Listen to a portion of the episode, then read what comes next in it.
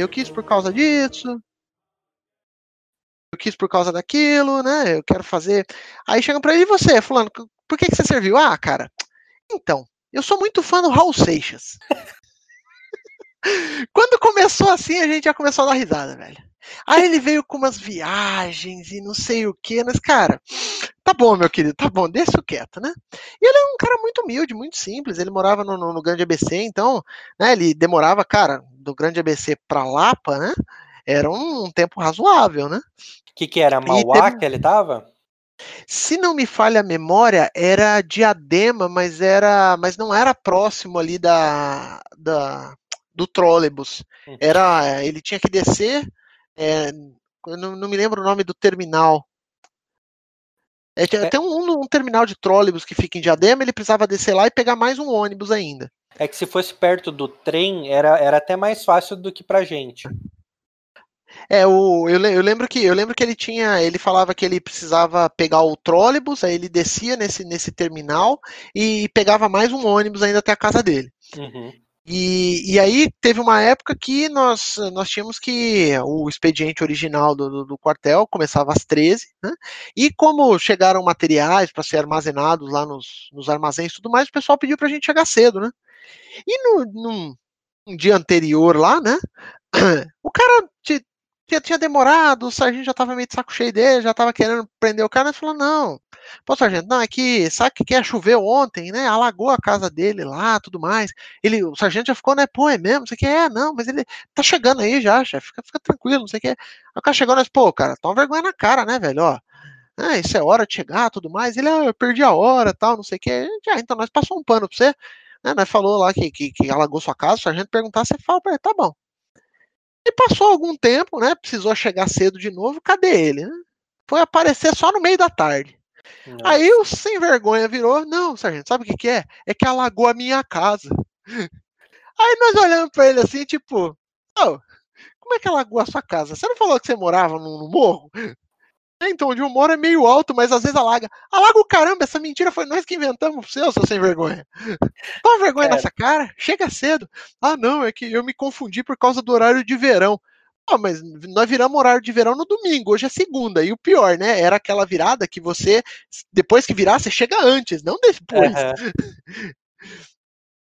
É, é, essa figura era sensacional, cara. Ele é, é, o exemplo claro de que faltava ali um traquejo, ele não sabia lidar com as situações, ele, ele divagava assim muito, era, era curioso ver a, a forma como ele lidava com os problemas, e era muito de maturidade, é, um garoto de 18 anos, né, acabou de fazer 18, literalmente, né, então ficava faltando um pouquinho desse, desse tato, cara. No quartel a gente chamava esses caras de raro, né? Não, mas esse, esse era. Esse não era raro. Esse aí a Lara Croft devia caçar, porque, cara. Ele era um. Cara, mano, era, tinha, tinha muita gente. Mas, cara, lembra que a gente tava falando de eu pegar as guardas mais louca? Então, uma das minhas primeiras guardas, a gente tava tirando, não sei se você lembra, você claro que você lembra do cara, mas eu vou falar das características para não falar o nome dele. Ele era soldado, a gente teve na mesma companhia que ele, e ele era o mais piruão do mundo. Ele fazia o recruta chamar ele de soldado fulano de tal. Depois ele virou cabo com você e tal. Acho que ele era de 2005. E aí, eu tava tirando guarda com ele, mano, e ele era, mano, era um saco, porque eu era recrutão e era minha primeira ou segunda guarda, acho que era a segunda guarda que eu tava tirando. Uhum. E eu tava com ele. E aí o que que acontece? Tinha um cara que serviu comigo, não sei se lembra, um cara que era, era loirão e tal, que era mó raro também, que trabalhou na enfermaria. Então, ah. esse cara, nesse dia, eu não sei porquê, o, o oficial de dia pegou ele para Cristo. De, pegou ele, começou a tirar ele, não sei o que, fazer ele fazer não sei o que, e ordem unida com a vassoura, e um monte de coisa, e começou a dar uma esculhambada no cara. Coincidentemente ou não, nesse dia, é, a gente estava no nosso horário de descanso, eu estava no mesmo no mesmo quarto de hora desse soldado antigo, é, mesmo grupo, desse soldado, soldado antigo, a gente estava é, tava descansando. E aí eu lembro muito bem que eu tinha recém passado por instruções de tiro, por instruções de como ia acontecer é, quando acionasse o plano de, de defesa e tal, e não sei o que. Mas você acha que não vai acontecer, porque você está num quartel no meio da cidade, onde passam carros o tempo todo, né? E aí tinha uma. E aí eu sei que eu tava deitado assim, né? Quase para dormir. Aí daqui a pouco a gente escuta um, um, barulho de tiro. Mas o barulho de tiro deu muito eco que na minha cabeça parecia que estavam metralhando o quartel. Porque deu muito eco aquilo, assim. Ele pegou e pau! E não sei o que, não sei o que. O, o, alojamento, o alojamento da guarda, ele, ele era. A frente dele era meio. A, a acústica não ajudava. Então você ajudava, ouvia muitos ônibus passando na rua, você parecia que eles estavam dentro Sim. do alojamento mesmo. Então Justamente. a acústica dele era bem ruim. E aí eu lembro que eu levantei e aí eu olhei para esse soldado que era mais antigo, porque eu ia, eu ia seguir o que ele estava fazendo, era mais antigo, ele já sabia o que estava acontecendo. Aí ele fez assim, ele falou assim.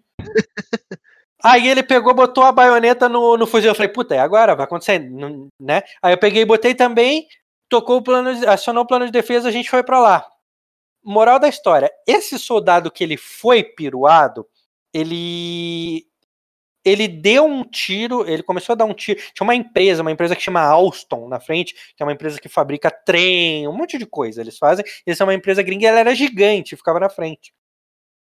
Aí o que que aconteceu? Esse cara, ele, ele primeiro contou uma história de que um cara começou, abordou ele, disse que ia entrar no quartel e jogou uma pedra nele. E aí ele pegou e, mano, Imagina, o cara está com uma pedra, se dá um tiro de 762 e ele começou a tirar em direção a Alston. E depois o, o, os, os, seguranças da Alston eles falaram que eles correram, que parecia guerra. Os caras se atiraram e não sei o quê. E aí você chegava, tinha um, tinha um, um, um poste de concreto na frente do quartel, que esse maluco ele teve o dom de acertar o poste e ficou um rombo desse tamanho, mais um rombo por fora desse tamanho. Ele fez um, um vácuo assim. Ele pegou um rombo desse é. tamanho e um rombo assim. Cara, é pra, e aí esse quem, cara. Pra quem não viu, um, para quem não, não tem um conhecimento, o 762, ele, a entrada dele é um furinho assim. Só que o problema é a pressão que ele faz do outro lado. Então, do outro lado ficou um regaço, porque ele é, entra, o, o, buraco de entrada dele é muito pequenininho, é um 9 milímetros. Mas do, do lado de lá, o negócio fica. É. E, e, ele, e ele acertou no. Ele acertou no poste de concreto. Imagina se acerta alguém. E aí, e aí nesse. Eu lembro nesse dia que eu tava na guarda nesse dia, eu vi ele sendo piruado. Eu, e aí depois ninguém tira da minha cabeça. Que aquele cara ali era meio doido, né? Aquele, aquele cara que, que fez isso. E no fim, acho que ele não foi nem punido. E aí. Eu, ninguém tira da minha cabeça que foi o quê? O, o, tenente lá tava piruando ele, fez ele fazer, não sei o quê, e começou a encher o saco, encher o saco. Ele falou assim: beleza, eu, eu vou aprontar uma pra vocês. E aí ele disse que uma pessoa apareceu lá. Aí os seguranças da Alstom falaram que não apareceu ninguém, que ele começou a dar tiro, começou a gritar igual um louco. Mas, mano, esse dia foi muito louco. Era tipo minha segunda guarda. Imagina, mano. Eu ainda não tinha noção direito do fuzil. E eu lembro uhum. que eu olhei para aquele soldado antigo, ele fez assim. Aí quando ele botou a baioneta, eu falei, beleza, vou botar a baioneta e, e vamos lá. Vamos Mas seguir, na minha segunda guarda, né? e aí, cara, essa não é a pior história. Essa, essa é uma história muito filha da puta, porque ele podia ter matado os seguranças da Alstom uhum, ali, né, sem mano? Sem dúvida, sem dúvida. Ele podia ter acabado com a barraquinha do alemão que vendia lanche com a gente ali. De Coitado do alemão, uhum. É, coitado do alemão, os caras não pagam ele e ainda leva tiro, né? É, ainda leva tiro, justamente. E aí, cara, só que a pior história não é essa, essa é uma história muito, muito grave, assim. Mas a gente estava falando da nossa pior história e eu vou começar a falar ela. A gente estava de serviço, né? Era de noite. E tem uma parada sobre o, o, o, plano de defesa. O plano de defesa é o seguinte: o cara que tá na guarita, se ele, se ele, se ele quer cagar, que nem eu queria, ele vai apertar o botão, não, mentira. Se, se tá acontecendo alguma coisa, alguém tentando atentar contra o quartel, você vai apertar o botão. Todos os postos perto entre um posto e outro vai, vai se reforçar e um pelotão de segurança ele vai ir lá ver o que, que está acontecendo. O cara lá do fundo ele apertou o plano de defesa, acionou-se o plano de defesa, foi uma loucura, é, reforçou-se os postos e eu estava. Ele não queria desses... cagar, hein? Não queria cagar, segundo ele. E aí eu tava num desses pelotões, né, que era um, é um pelotão auxiliar ali, e a gente foi lá atrás e o cara falou: tem um cara tentando invadir, porque lá atrás tinha uma fábrica abandonada da Sadia. Agora, inclusive, eles estão querendo, não sei se você viu, você já passou lá de trem, tá vazio aquilo lá e eles vão subir prédio lá. Mas tá há anos sim. e não subiu nenhum prédio porque não deve ter alvará. Imagina quantos tiros esses caras vão tomar. Imagina, você tá lá na sua. Você tá lá tomando um chimarrão na, na sua sacada, os sacada. soldados te enchem de tiro. Porque soldado é louco, soldado. Tá, ele, ele tá 13 ali, ele tá preso no final sim, de semana, enfim, um milhão de coisas. E aí esse cara acionou, estávamos o pelotão lá atrás, E o pelotão ele não estava sendo conduzido por um sargento, se eu não me engano. Tava só os soldados, acho que tinha um cabo lá. E aí virou aquela bagunça, ficou todo mundo lá no campo, e, lá e, tal, e não, e não era um, e não era um cabo também com um equilíbrio emocional muito alto na época. Eu não lembro do cabo, mas eu lembro que esse cara que deu tiro no, no poste, ele tava lá comigo. E aí foi o seguinte, aí foi todo mundo se dispersando e eu fui lá para aquela parte onde tinha a churrasqueira que era coberta e os caras, eu tava tipo aqui, os caras estavam na minha frente, coisa de 10, 15 metros, né? E atrás dali de mim eu tava bem perto do máximo. É, uns 15 metros no máximo, não chega a dar 15 passos. Não, e aí, não. atrás de mim estava a, a fábrica da Sadia, onde supostamente alguém ia entrar. E aí aqueles caras estavam tudo louco de pau duro porque eles achavam que alguma coisa tinha acontecido. e aqueles caras tudo louco sem dormir, louco de quartel, e você quer uma ação. Alguém gritou assim, ó, ali! E eles estavam de lá e a, a, a estava atrás de mim. Eles começaram a atirar para cima de mim. Ninguém sabia onde estava atirando. Eles só começaram a atirar porque era moda. E aí eu não sei tô fazendo que nada, tá de eles, boa. Come... eles começaram a atirar em mim e muito, muito bem um podia me acertar fácil, fácil, a sorte que eles estavam atirando pra cima. Eu me abaixei. Eu lembro que eu fui é, engatilhar meu fuzil, meu fuzil travou. Eu tirei o carregador, eu dei dois golpes, botei o carregador e aí eu carreguei de novo e acabou os tiros ali. Mas eu, eles podiam muito bem ter me matado, cara. Isso daí foi uma coisa muito louca, porque eu me separei do coisa e eu não dei nenhum tiro, porque ou eu ia matar todo mundo, né? Que tava tentando me matar. Aí, ia virar um é, Call of é, Duty ali. Lembrando que existe uma diferença entre a vida e Counter-Strike. É uma grande É uma diferença, né? sutil, né? Mas existe, tá? E não, você vê que eu não ia nem conseguir matar, porque meu fuzil travou ali, né? Aí, o que aconteceu foi o seguinte: esse cara que deu tiro no, no, no, portão, no poste, ele ficou tão empolgado que ele botou o fuzil dele no automático. E eu não vi isso, mas a galera falou que tava do lado dele, ele começou a tirar, ele deitou no chão. Ele achou que ele era um Army Man, tá ligado? Aquele bonequinho do, do PlayStation Rambo. 1. É, ele deitou no chão e aí ele botou no automático, o fuzil dele vai assim, ó, porque ele não conseguiu segurar aqueles 20 tiros. É, é muito tranco, mano. Essa, e aí... Só, só, só para o pessoal que, que provavelmente não, não, conhece tão bem armamento, o fuzil 762 ele tem uma trava na lateral que ele permite que você dê um disparo por vez, né? Então você vai lá. Ou se você colocar no automático, aí é o modo Rambo, né, meu querido? Qual que é o é, problema desse não... modo Rambo? Você não segura, você não, você segura, não é você não. É muito forte o tranco dele. Quer dizer, você até segura, mas assim, mas, precisão. Mas você segura uma rajada de cinco tiros, assim. Você segura uma rajada de cinco, você não consegue é, manter e estabilizar ali muito tempo aquela rajada. O único cara que eu já vi manter e estabilizar daquele jeito era o responsável pela armaria, mas assim, é, o cara era um armário, né? O é. cara era literalmente dois por dois, velho. Então, o, o braço do cara era quase braço... meu peito, né? o maluco era forte, cara, era entendeu? Forte, então você via que ele, ele, realmente segurava. Aí ele falava: olha, você não. Você tem que ir aqui, você precisa de muita força física mesmo. E nós não tínhamos, né? nós, os exercícios que eram feitos eram só com o peso do próprio corpo, então você não via ninguém muito tão forte assim. Esse cara ele já malhava há muito tempo, então você era diferente um pouquinho. E o cara esvaziou, né? É, não, e aí nesse dia, aí o que que aconteceu? Aí, beleza, voltamos para lá, os caras falaram, não, tinha um cara lá, que não sei o que, não sei o que lá. Aí eu voltei e fiquei lá, mas eu não dei um tiro, né? E teve e esse cara, ele deu todos os tiros dele, outros caras tiraram e tal, não sei o que. Aí eu lembro que eles mandaram outro pelotão para lá junto com um cara da PM, um, é, dois soldados, ou não, não sei se eram soldados, mas dois militares da PM junto. Dois oficiais, né? Dois porque, porque o que que acontece? Quando acontece alguma coisa do quartel para fora, não é responsabilidade do quartel, do quartel para dentro. Isso é uma bosta, né? Tipo, você tem um exército que não te protege. Mas beleza, vamos lá. É melhor assim, porque daqui a pouco eles começam a ir pra rua e começa a virar ditadura de novo. Aí, de repente. Rapaz. Beleza, aí eles, foi o segundo. É, eles vão pro. Eles foram para lá com outro PM. Só que o que que acontece? Foram, foi acionado, acho que também a Polícia Civil. E um Chamaram cara da torcida do Corinthians, velho. É, Chamaram e aí um todo cara mundo, entrou... a GCM apareceu, PM, Foi. Polícia Civil, bombeiro, chamaram todo mundo, velho. E aí um cara teve a brilhante ideia, ele, é, eu acho que ele era Polícia Civil, porque ele estava de roupa civil, ele foi lá nesse nesse local, né, lá na, na, na, na coisa da Sadia, e ele subiu num negócio para se comunicar com os outros militares que estavam dentro do quartel. Só que o que ele, ele esqueceu? Ele esqueceu que tinha um outro pelotão de pau duro lá também, porque já tinha tido um tiroteio. e aí o que aconteceu foi o seguinte: aí alguém viu realmente alguém.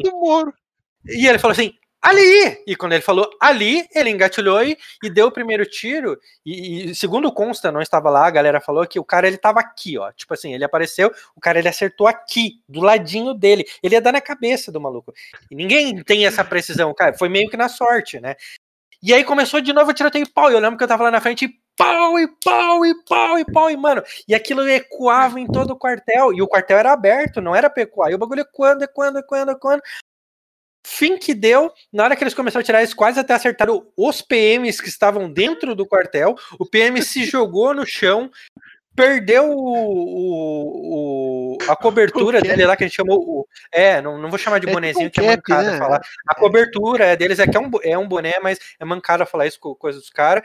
E aí, um soldado que tava lá atrás, mais filho da puta ainda, pegou, guardou aquilo e roubou o bagulho do PM de zoa, assim, tipo, por nada, tá ligado?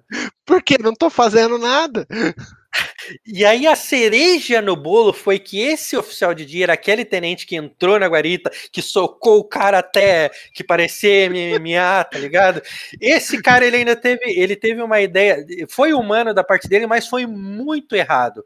O que que ele, o que que ele fez? Ele pegou a quantidade de tiros disparados e dividiu por todo mundo para não dizer, para não fuder o cara que deu os 20 tiros. Não ele fez um netting ali ele, da conta, é, entendeu? Exatamente, ele fez uma média ali, assim. Fez uma média ali, mais ou menos, quanto, quanto sobrou, né? É, Sabe quando você vai, você vai aí, andar com o tanque de gasolina, você enche o tanque, aí depois você vê o quanto sobrou no odômetro? Foi mais ou menos o que o cara fez. Aí eu, eu não disparei nenhum tiro, eu quase fui alvejado, né? Não ia sobrar nada de mim. é, e aí saiu no livro do oficial de dia que eu dei seis, sete tiros para poder compensar os caras que sentaram o dedo no bagulho, mano. Pra poder compensar cara, o Rambo lá dia... que deitou no chão. Mas, e aí eu fico pensando assim, a gente, eu e você, a gente ri disso, sabe por quê? Porque a gente tá acostumado tá com os vivo, absurdos. É, não. Morrido.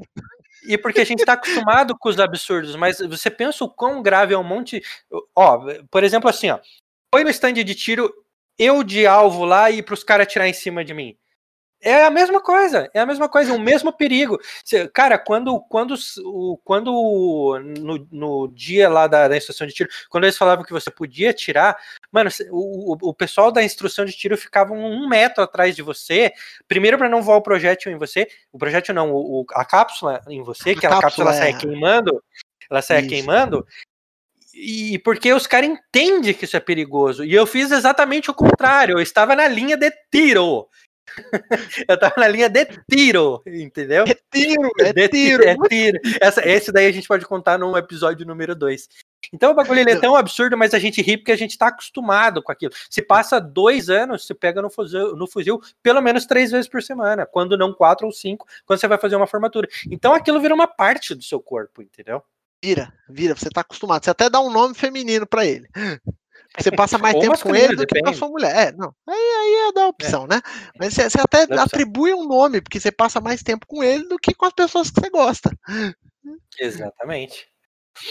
Cara, eu acho que daí para finalizar, assim, é, você, já, você já falou a, a conta gotas diversas coisas que que moldaram, né? E eu queria que você fizesse um resuminho de se foi positivo ou negativo e fizesse um resuminho de de, de, como, de como o quartel transformou o Claudino de hoje. Positivo ou negativamente? Cara, Aí você disse é.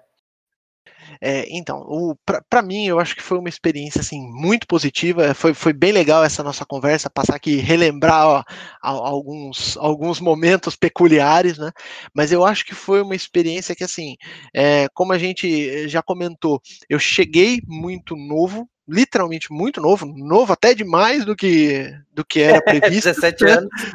cheguei cheguei até menor de idade, então foi, um, foi uma, uma experiência muito legal, mas assim, é, a quantidade de exemplos que eu tive ali dentro, eu acho que foi fundamental para o pro profissional que eu sou hoje. Né? Para o profissional, até que eu fui lá na como eu comentei anteriormente, que pô, eu me considerava muito mais profissional do que militar. Então, é, esse, esses exemplos, essa formação que eu tive, eu acho que colaborou muito, eu acho que foi muito importante. Eu, eu gosto, assim, para mim foi uma experiência super positiva. Eu acho que o exército como um todo, ele tem defeitos? Tem, ele tem muitos defeitos. É, só que aí a gente lembra que a, aquilo ali é um extrato da nossa sociedade. Então, assim, a nossa sociedade tem muitos defeitos. A nossa sociedade, a gente comentou aqui a situação das oficiais, das sargentos mulheres, a nossa sociedade ela é machista, ali é um extrato, então ali você acaba potencializando, porque a sua amostra é menor. Né? Então, nós, muitos, dos problemas da sociedade nós víamos representado lá. Só que uma coisa, um contraponto que eu acho que é interessante é o, o fato do a união que nós tínhamos ali dentro do, do, do, do, seu pelotão ali, daquele grupamento ali, porque tá todo mundo ali para carregar o piano do, da mesma forma. Entendeu? Então isso é uma coisa que eu acho que, que, que, foi muito positiva, isso é uma, é uma estratégia que eu sempre tento aplicar em, nos times que eu estou liderando, então eu sempre busco ali uh, utilizar aqueles exemplos positivos, né, reforçar aqueles exemplos positivos para conquistar esse engajamento que nós tínhamos lá. Porque hoje a gente olha para esses, esses momentos peculiares, a gente pensa assim: ah, tudo bem, foi difícil, mas houve uma união. Quer dizer, aquele exemplo que você deu, pô, o cara podia ter simplesmente falado: olha, esse é, gênio aqui soltou o dedo e aquele ali guardou tudo pô, vamos tentar uma união do grupo aqui, entendeu? Ó, todo mundo fez merda. Não, não é que todo mundo fez merda, mas, pô, pelo bem do. para tentar minimizar ali, talvez, o, o problema que seria de um para o outro, tentar fazer ali um, um, balanço, né, que foi o que foi feito no, no, caso que você contou.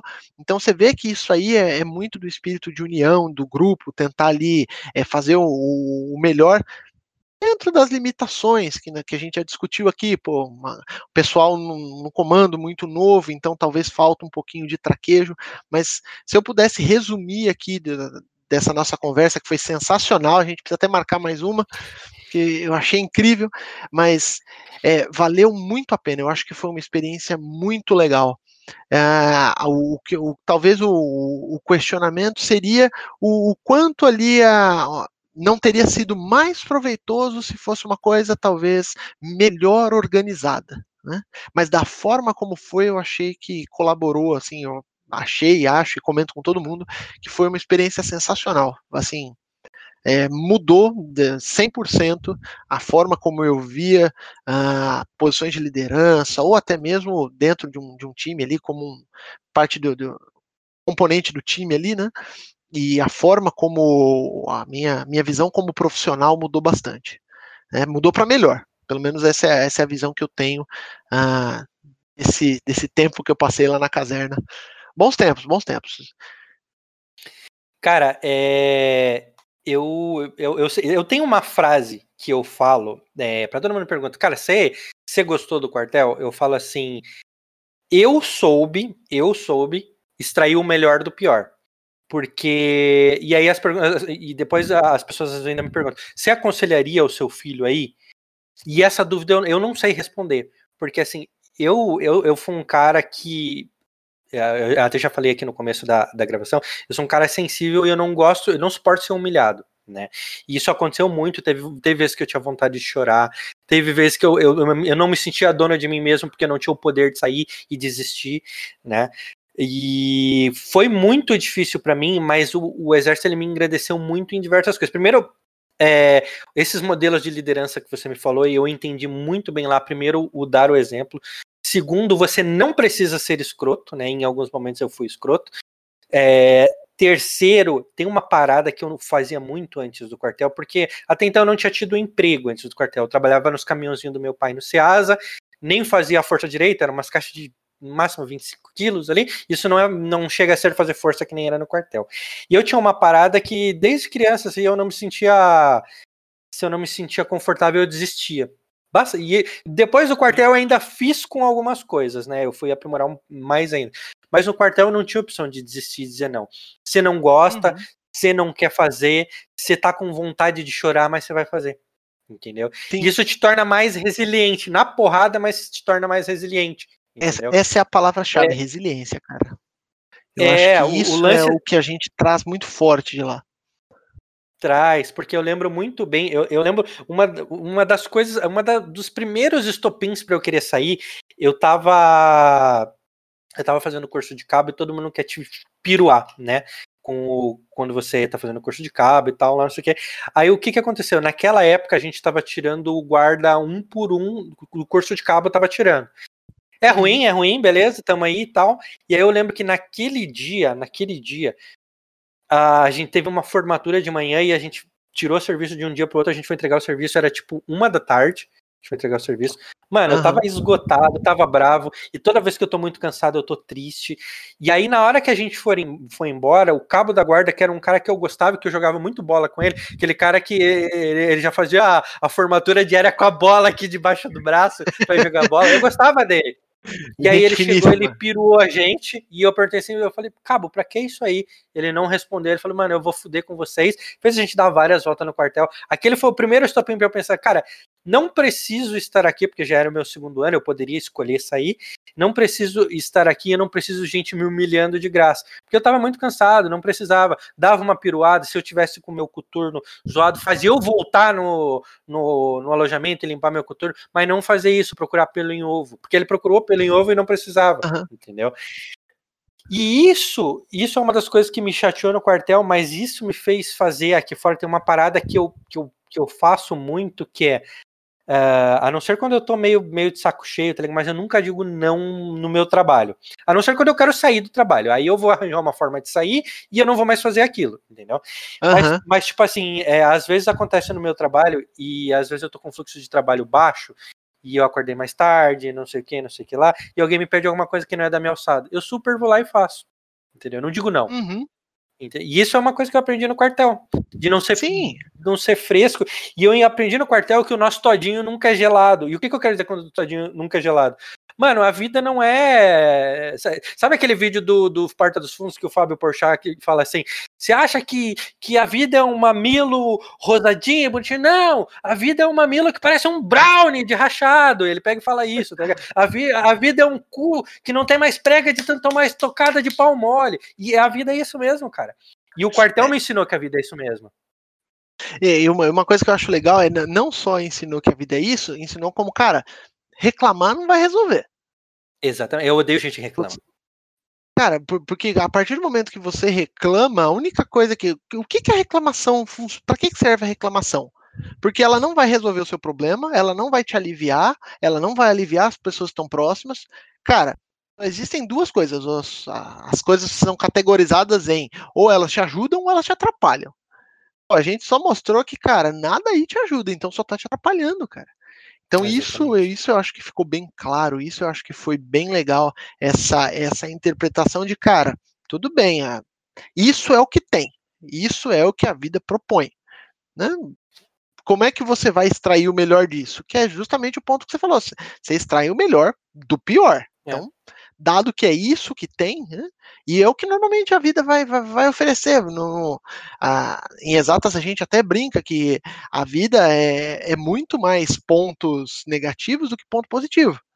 Né? A gente usa lá um conjunto reais e racionais, mas a gente a ideia é eu tenho muito mais ponto ruim. A, a, forma como você vai lidar eles, a forma como você vai computar eles, né? E principalmente como é que você vai computar os pontos, aqueles momentos positivos é o que faz a diferença. Exatamente, exatamente. Então, eu achei que foi uma experiência sensacional bem alinhado com o que você está comentando, cara. E, e, eu, e eu diria que hoje, uh, eu já passei por, por algumas é, dificuldades ali em 2014. Eu sempre falo para as pessoas, né, que ah. eu fui morar no Rio Grande do Sul para trabalhar ganhando mil reais por mês e eu pagava pensão e pagava aluguel, né. E aí, assim, vocês perguntam, ah, mas Gilmar tá desmerecendo o salário de mil reais. Não estou desmerecendo quem ganha mil reais, mas eu gostaria que você ganhasse muito mais. E nessa época eu era muito infeliz, assim, entendeu? E, mas, hoje, em contraponto, hoje eu, não só financeiramente, mas é, profissionalmente, como pessoa, eu, eu estou muito bem. E eu tenho certeza que aquela, aqu, aquele tempo no quartel me fez chegar onde eu, tô hoje. Hoje, hoje o meu pai faleceu em 2016, né? Meu pai, se ele estivesse aqui, ele estaria orgulhoso de mim. E disso eu tenho certeza, entendeu? E não é que o João Mar é o soldado universal, é não sei o quê, mas aquela experiência ela me fez cascudo e ser cascudo me fez passar pelo 2014, que eu ganhava mil reais, estava triste, era uma pessoa fodida na vida, mas é, eu não me matei, eu não caí pro crime, eu não fiz uma coisa errada, eu, sabe?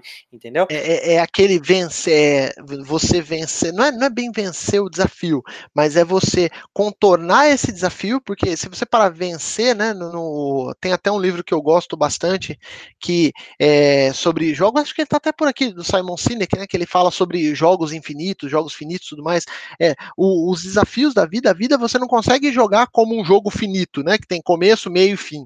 Não, as regras bem definidas. Isso vai mudando com o tempo, isso vai se adaptando. Então você tem jogadores novos aparecendo, você tem situações novas aparecendo, e essa resiliência de como é que você consegue extrair o melhor, pô, dada essa situação, que você estava, pô, numa situação super complicada, né? Então, como é que você consegue contornar isso? Que não é vencer, porque a gente não tá, não é um bem definido, beleza, venceu, toma aqui a medalha, acabou. Não, ah, você passou por esse desafio, com certeza vieram outros, e aí a partir de, desse, desse conhecimento, dessa aprendizagem que você tirou desses momentos difíceis, você foi ah, aprendendo formas de contornar os problemas de, um jeito muito mais fácil, né, do que lá no começo. E eu acho que o grande, pelo menos para mim, né, a forma como eu vejo, o, o, exército me ensinou a contornar vários problemas, né, uma quantidade muito maior de problemas do que se eu não tivesse, por exemplo, ficado lá os seis anos que eu passei. Então, isso que eu acho que é bem interessante. É, é, tem, tem, é que assim, ó, eu, eu vou concluir o que, o que eu tô falando agora para não, não parecer parecer que eu tô falando uma coisa irreal. Mas tem duas, tem dois marcos na minha vida que eu sempre penso quando eu tô numa situação ruim. A oh, primeira assim, delas não, é o pessoal tá vendo, cara. Oh. que isso, cara. Tem vergonha? Não, tem dois, tem dois marcos na minha vida, é que é, é, quando eu quase tive hipotermia no, no campo, em que a gente estava dormindo numa, numa situação abaixo de 10 graus, molhado, é, essa foi é, é uma época, então, tipo assim, está melhor que aquilo, ainda não está tudo perdido. E quando eu morava, quando eu estava lá no Rio Grande do Sul em 2015, que eu ganhava mal, uh, eu, eu, tenho a obrigação de pagar pensão e eu continuei pagando pensão, porque, né? Uh, porque meu filho merece, e ele merece muito mais, e porque uhum. eu também não quero ser preso, porque eu não sou idiota. E, enfim, primeiro o meu filho, depois eu. E, e, eu lembro que nessa época, eu, aliado ao ganhar pouco, aliado eu não saber é, é, administrar meu dinheiro. Teve um mês que eu paguei todas as minhas contas, paguei a pensão, não sei o quê. Aí me sobrou na mão 90 reais para eu passar um mês. Eu tinha que fazer compras para eu comer. Porque eu já tinha pago aluguel, tinha pago a luz, é, tinha pago a pensão, tinha pago, eu tinha um, uns parcelamentos no cartão da minha tia para eu vir para São Paulo para visitar meu filho e eu parcelei em seis vezes ali, tava pagando as parcelinhas. E aí eu lembro que me sobrou 90 reais. E eu lembro que na época eu fiquei mega triste, eu falei, não, eu me encarei o bagulho, eu falei, mano, é o que eu tenho, eu, é, eu tenho que eu tenho que lidar com o problema que eu mesmo criei para mim. E e aí eu, e esse é um marco para mim, tipo, quando eu, quando eu, eu, eu falo para meus amigos, eu não pago nenhuma taxa de banco, né? Eu tenho uma conta no Nubank, eu tenho uma conta no Itaú, tenho, e eu sempre vou lá e peço aquela conta que, que o governo te dá direito que você não paga nada, então eu não pago taxa uhum. de banco. E aí você somar 10 reais de um, 15 reais do outro, não sei o que, do outro, não sei o que, chega no final do ano, vai dar mais do que aqueles 90 reais que eu tinha para fazer compra. Sim. Eu digo assim, mano, é, uma, é um puta de, um, de uma economia, entendeu? Se for 200 uhum. reais por ano, que às vezes para algumas pessoas 200 reais por ano não é nada, mas já é mais do que eu tinha para comer em 2014. Então esses sim, são dois marcos, né? E aí para finalizar, você, é, você, deve estar pensando assim, ah, mas o Gilmar então ele se contenta com pouca coisa. Não, aí é o diferencial. É você pensar assim, beleza, estou melhor do que aquele 2014, mas eu ainda quero mais. Eu não quero, não quero uhum. ser rico, eu não quero sabe, ser milionário e, e, enfim, por qualquer motivo que seja, não, não é isso que eu estou buscando, mas eu ainda quero mais, porque a vida para mim era feita de ciclos. Hoje você está aqui, daqui a pouco você vai estar tá aqui e daqui a pouco você vai fazer isso aqui de novo. E eu vou, e eu tô num ciclo de subida desde 2014, mas eu caí lá embaixo, entendeu? E eu tô num uhum. ciclo de subida de novo. Só que vai ter algum momento que eu vou ter uma caída. E é por isso que eu quero mais para essa caída não ser a mesma de 2014, para ser uma caída que eu faço assim, e que eu tô preparado financeiramente, psicologicamente, que eu tô preparado profissionalmente, entendeu? Então, uhum. Então tem esses marcos, mas o Gilmar não é o cara que se contenta mais. Eu já fui o cara que se contenta uhum. mais. Você tem que querer mais, entendeu? E isso é uma parada que não me ensinou no quartel, mas as skills que a quartel me ensinou me ensinam a ser mais habilidoso para eu querer mais e poder mais. É, é, é, interessante isso, porque no, a, às vezes as pessoas podem estar assistindo e falar assim, pô, mas o, não te ensinou tudo, o exército não te preparou? Não, e nada vai te preparar para tudo na vida. Mas assim, as ferramentas que nós conseguimos lá, as ferramentas que cada um de nós, dentro da sua, da sua visão de mundo, né, dentro da, do, do, das suas experiências, as ferramentas que cada um de nós trouxemos, isso eu, eu vejo do, as pessoas que nós ainda temos contato, né, os amigos que nós ainda temos contato, uh, muitos deles que hoje estão tão bem é porque conseguiram extrair o melhor possível das ferramentas que tinha disponível, que estavam lá disponíveis. Então, essa resiliência é uma coisa muito importante, esse espírito de grupo, essa essa busca de, cara, ok, a vida é isso aqui, tá ruim tal, mas eu reclamar não vai adiantar, como é que eu, eu busco sair disso? É uma, uma característica que a gente observa em comum é que todo mundo que pegou algumas dessas skills, que pegou algumas dessas. É, é, não sei se é bem umas, algumas características né, que a gente aprende lá na caserna, todo mundo que conseguiu pegar um, um número legal dessas habilidades conseguiu se estabilizar na vida, está trabalhando, está tá correndo, está lutando. É, aí você vê que tem, tem, um outro contraponto, quer dizer, a galera que não absorveu isso, a galera está suando muito mais do que uma outra do que uma outra turma. Então, é, a extração, né, o, vou para repetir o que você comentou, né? É, você conseguir tirar o melhor ali, dado aquela situação ruim, dado aquele pior, né?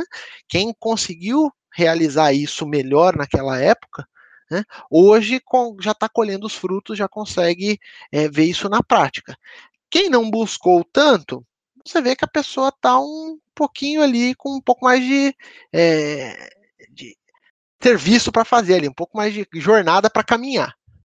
Mas aí entra muito naquele detalhe de que a evolução de cada um é diferente, né? O tempo de, de, de interpretação, o tempo de evolução, é, se você pensar emocionalmente de cada um, é diferente. Então, para mim, pelo menos, eu acho que para você também foi uma experiência que melhorou, que, que ajudou aos, a ser os profissionais que hoje somos. Sim. Agora, vale para todo mundo? Isso é regra? Não. Não, não, não. Tem gente que entrou lá e às vezes o cara até não era ruim, mas o cara não aprendeu, não, não foi. O cara sabe? não aprendeu e até às vezes o meio piorou. Piorou o cara. É, justamente. Piorou o cara, que foi aquele, aquele ponto que a gente comentou, porque, cara, ele, ele, ele tava ali naquele meio. Por um acaso ali, ele, dentro daquele meio, ele até desenvolveu trabalho ok, né? Por isso ele, ele foi alçado a uma posição de poder e de repente acabou o tempo dele, ele saiu, ele vê que porque a gente está falando, você se destaca, você é alguém. Eu, eu arrisco alguém dizer multidão. que eram 300 pessoas no máximo, cara. Eu arrisco dizer que não, não, não haviam mais do que 300 ser. pessoas. É, considerando, vai, que nós, nós tínhamos uma companhia que ficava anexo ali com mais 50, 70 pessoas, 400 pessoas no máximo. Então é, é muito fácil de você ser identificado ali dentro de um grupo de 400 pessoas. A partir do momento que você sai dali, beleza, você sai para a cidade de São Paulo. É, quem, é. quem, é você na fila do pão? Quem é você na fila do pão? E se daí, se, se você é um cara que a gente estava lá num, num, quartel de intendência de suprimento, né? Que a única coisa que você fez foi carregar caixa e, Pode, eu não vou dizer porque eu não era íntimo do cara e eu não sei quanto tempo ele, ele pode ter evoluído, mas pode ter sido ele um cara que mal sabia escrever o nome, ele saiu na rua e ele não ia ter o que fazer. E aí a depressão bateu nesse cara que era alguém dentro do quartel, que era reconhecido, que passou anos, porque de ano em ano você tem que renovar a sua a sua você ficar lá e ele conseguiu, isso é uma vitória, entendeu? E Exatamente. E aí depois você chega lá fora, e aí, o que, que o mundo te dá? Eu lembro quando eu cheguei lá fora, eu achava que eu ia trabalhar numa, numa sessão de informática era no quartel e que eu ia me dar bem. Mano, lá fora, quando eu saí em 2008, cara, os caras que trabalhavam com informática, eles ganhavam menos do que eu ganhava no quartel, tipo na Santa Ifigênia, sabe? Esses caras não ganhavam uhum. dinheiro. E eu tive que me reinventar, me reinventar, me reinventar, fui fazendo outras coisas. Trabalhei até como um, um peão numa, numa oficina que, de hidrotecnologia, entendeu? Então, cara, e é isso. E de repente ele não conseguiu dar esse. Tipo, acabou o quartel. E esse cara. É, eu, é eu, talvez uma, ele tenha. Uma coisa que eu vejo uma coisa que eu vejo bastante é muitas pessoas, muitos, muitos militares que, enquanto ele estava lá, ele não deu a, a, ele não, não vivenciou essa experiência na, na, sua plenitude, né? Vamos dizer assim. Então o que, que acontece? Quando o cara sai, você vê que o cara ele fica querendo reviver aquela experiência a todo custo. Né? Ele, ele quer é, passar novamente por aquilo para tentar fazer diferente. Mas, cara, é, é, uma oportunidade, você vai e aproveita. E, e é muito do que eu havia comentado anteriormente, que é, cara, faça o melhor possível, não importa o que você está fazendo. Por quê? Porque é um caso que agora o cara, agora não adianta o cara ir lá e querer é, usar uniforme camuflado e querer é, conversar lá com o coronel para desfilar atrás da tropa, porque ele não faz mais parte. Ele, ele não é mais aquilo, aquilo é. Ele, ele tá tentando ser um anexo daquilo, mas ele não faz mais parte daquele, daquele universo. Né? Ele pode até falar, ah, não sei o que, mas na hora do vamos ver, ninguém vai entregar um fuzil para ele. Então, eu acho que isso é isso é uma coisa que é, eu acho que eu trouxe bastante, que é tipo, cara, vivencia a sua experiência, vivencia o agora. Né? Ah, mas a, a, o momento é difícil. Por exemplo, falar, lembrar, ó, você comentou o seu 2014. Mas, cara, você foi lá e, como, como diz o Tite, né? Você sentou, lambeu as feridas, né? Pô, tem 90 contas aqui, cara, é o que eu tenho, é o é. que. Eu, eu fiquei mega triste. Não, você, você fica, mas é, mas é o, é o que eu, a parte do lamber a ferida é justamente essa, porque você vai ficar triste sim. mesmo, cara. Entendeu? Sim, mas sim. você precisa sentir essa tristeza. Tem gente que, a natureza humana, a gente sempre tenta evitar, tenta, né, é, fugir dessas situações. Mas uh, nós aprendemos com essas situações aposto que, por exemplo, você quando a gente está aprendendo a dirigir, né? Você aprende muito mais quando o carro dá uns pulos e tudo mais do, que não fazer, do que quando você vai lá e sai direitinho. Olha, o carro saiu bonitinho, beleza. Tá bom, o que, que você aprendeu com isso? Nada. Agora, quando o negócio sai todo pulando, o negócio sai tudo, né? Você freia em cima da hora, não sei o quê, você vai aprendendo, não, ó, isso aqui não, não, pera. Assim não fica bom. E aí, com o erro, é, nossa, a nossa cultura usa muito o nome erro, mas na verdade tudo é aprendizado, não tem certo ou errado. Você está aprendendo. Né? E a vida é um grande aprendizado. Então, eu acho que quem não, se você não se permite ali é, aproveitar aquele momento, seja um aprendizado positivo ou negativo, mas se você não, não aproveita aquele momento, fica aquela sensação de que, puxa, eu podia ter feito melhor, aí você vê o cara que ou ele sai, tipo, nossa, eu não fiz nada, e agora, né? Ou o cara quer ficar ali tentando reviver uma coisa que passou. Não é, não é orgânico isso, não vai, não vai trazer de volta, né? Não, não tem como entrar num DeLorean e voltar para reviver o que aconteceu. É, exatamente. É... E acho que, é, é, complementando isso que você está falando, tem uma parada que eu aprendi, mas eu fui aprender, acho que de 2018 para cá. 2018 não, de verdade, de 2019 para cá, eu aprendi. Tem uma parada, cara, que assim, ó. Se você quer evoluir, por exemplo, eu tava falando lá, eu quero sempre mais.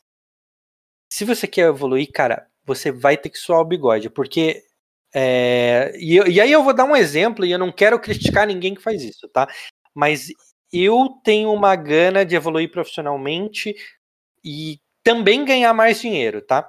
E a minha forma de fazer isso é trabalhar extra o meu trabalho. E isso uhum. quer dizer o uhum. quê? Que, por exemplo, agora é, é 11 e 10 da noite.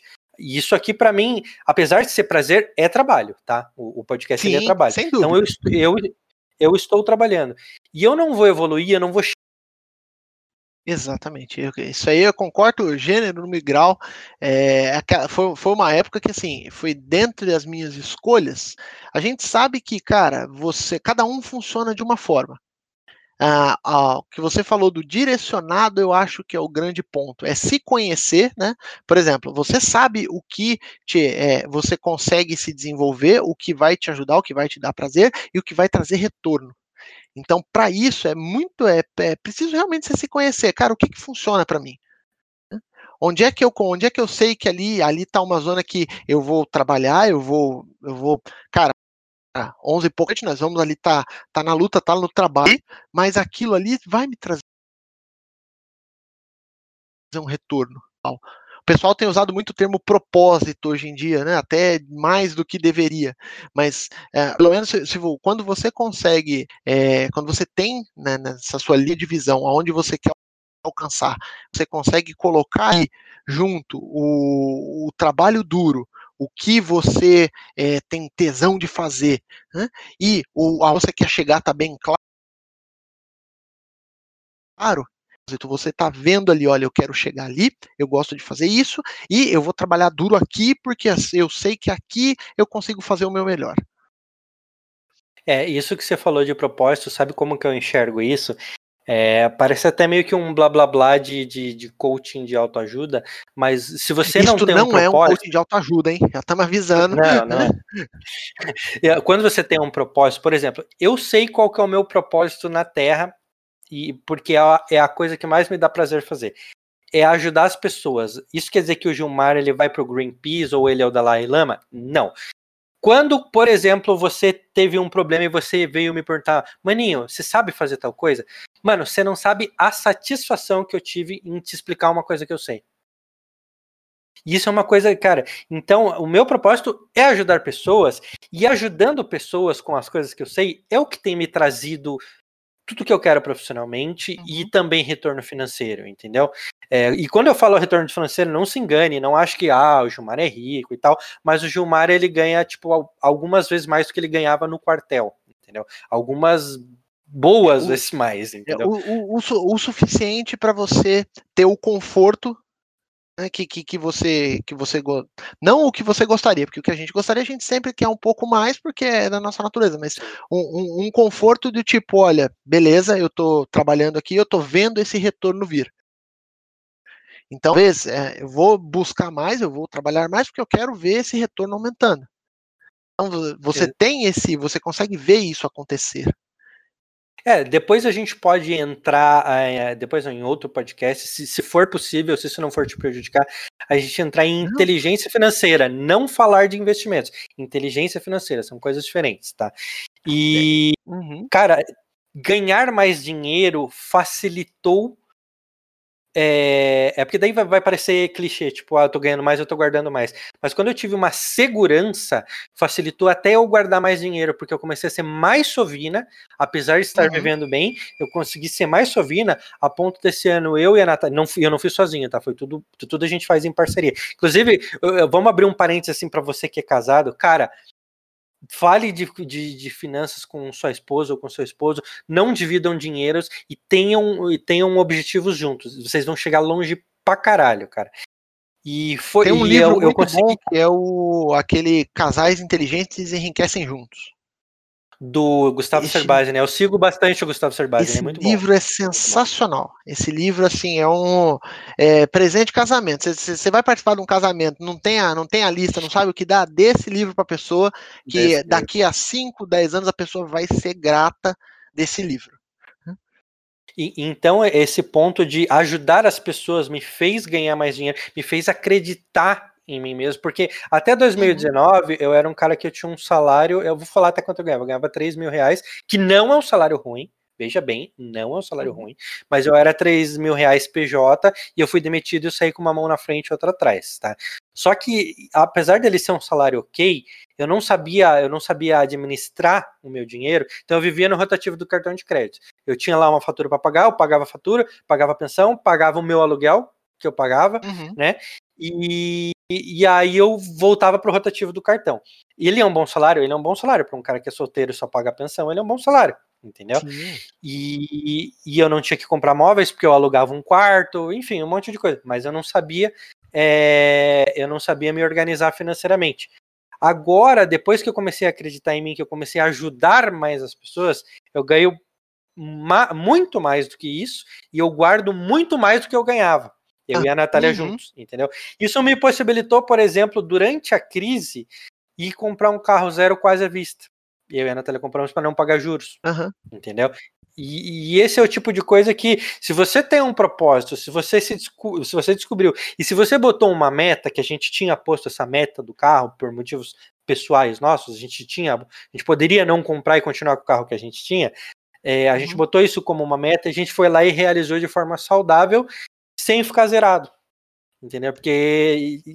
Então, tu- tudo isso me tornou uma pessoa melhor e que tem melhores resultados em relação a dinheiro, Uhum. em relação a propósito profissional, em relação a como eu sou como pessoa, em relação a como eu lido com o meu filho, que essa é a parte mais importante de um pai, é, é- é fazer o melhor pelo seu filho e fazer o melhor não quer dizer mimar, é transformar ele num ser humano melhor, entendeu? Uhum. Então tudo isso me Preparar pro possibilitou que foi exatamente, foi saber o, qual que é a minha missão. Minha missão é ajudar as pessoas e eu sou muito bem remunerado por ajudar as pessoas.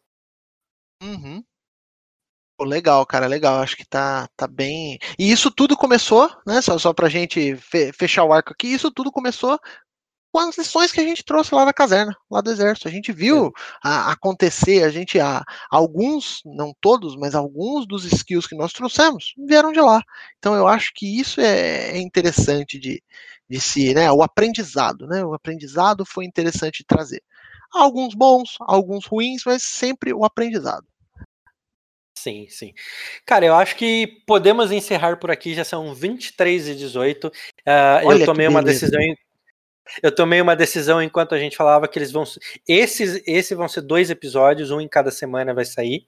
Porque Opa, acho que show! as pessoas, as pessoas não, vão, eh, não vão escutar duas horas e meia, porque eu não sou relevante o suficiente. Que Ah, isso, que isso. mas- E eu, cara, a primeira coisa que eu queria te dizer, se você gostaria de finalizar com alguma coisa, falar alguma coisa que você quer falar, ah, se não, a gente vai para os finalmente. Cara, eu só queria agradecer o convite, velho. Foi um prazer estar aqui conversando com você, a gente relembrando aqui eh, ah, várias, várias situações, né? E, e é bem interessante eh, essa discussão muito do, do inteligência emocional, inteligência financeira, esses itens assim são fundamentais nesse mundo atual que a gente vive, né? O que o pessoal chama do VUCA, né? Volátil, incerto, complexo e ambíguo, né? Então, se, se a gente se compreender melhor dentro desse desse novo normal, né, que não do Covid, mas de como o mundo anda mesmo, né? Eu acho que é muito interessante e relembrar que, que de onde é que nós trouxemos isso, né? De onde veio essa base nossa, foi, foi um prazer estar aqui conversando com você. Pô, a gente voou o tempo aqui, nem parecia que a gente estava fazendo um podcast aqui. Pois é, já faz acho que quase três horas, daqui a pouco vai para três horas que a gente começou. Cara, então queria te agradecer de coração por ter desprendido esse seu tempo para ter conversado. Foi um prazerzaço. Esse foi um, esse foi um dos podcasts que me deu mais prazer gravar. Esse e um outro que a gente falava de carreira. Foi muito bom Muito bom, né? relembrar, muito bom relembrar. Foi muito bom a forma como a gente conduziu, as histórias que a gente contou. É, se, se, se quem está ouvindo aqui quiser ouvir mais uma versão do podcast do Quartel em que a gente conte mais histórias. A gente promete que a gente grava só contando histórias, sem fazer análise. Se você quiser, a gente faz análise também. E quem quiser também pode pedir, é, pode ir no meu Instagram, pode ir, ir, pedir mais um episódio de podcast com o Claudino ou outro assunto de podcast. Mas, para finalizar mais uma vez, cara, muito obrigado. Foi um prazer inenarrável ter servido ao Exército com você. Foi um prazer inenarrável ter mantido a nossa amizade. Isso só mostra que os nossos laços eles são muito fortes. A gente chegou a ficar alguns anos sem se falar. Né? Ficou, muito... ficamos, ficamos. Foi tempos complicados. Isso só mostra né? que. É, não, mas isso só mostra que a amizade ela permanece independente da distância, né, cara? Exatamente. E, cara, Cara, foi um prazer inenarrável de novo estar com você aqui. Muito obrigado mesmo. E se você quiser falar alguma coisa, e depois a gente vai encerrar. Não, acho que a gente já pode encerrar, porque, cara, conte comigo, né? O pessoal curtiu, o pessoal foi lá na rede do Gilmar, pô, vamos falar mais coisa? Vamos, a gente discute. Cara, a gente faz uma mesa de bar aqui se precisar, né?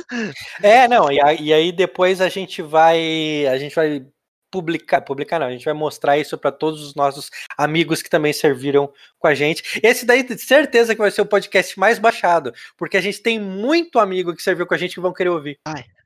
Vai, com, com, com, certeza, cara. E vão aparecer outras histórias, porque da, da, mesma forma como nós trouxemos algumas aqui, cara, tem muita gente boa, muita gente competente que também tirou valores importantes, né? Eu ia falar interessantes, mas importantes mesmo de carreira, né? Que começou pô, lá no, no, no, quartel lá, começou lá fazendo ordem unida tal e tudo mais, e aquilo ali serviu para que hoje eles sejam profissionais aí do mais alto gabarito.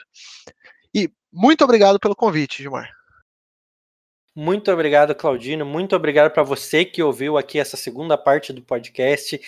É, espero que tenha sido proveitoso para você ouvir as nossas histórias, ouvir a nossa experiência. E a gente vai ficando por aqui. Um abraço e até a próxima.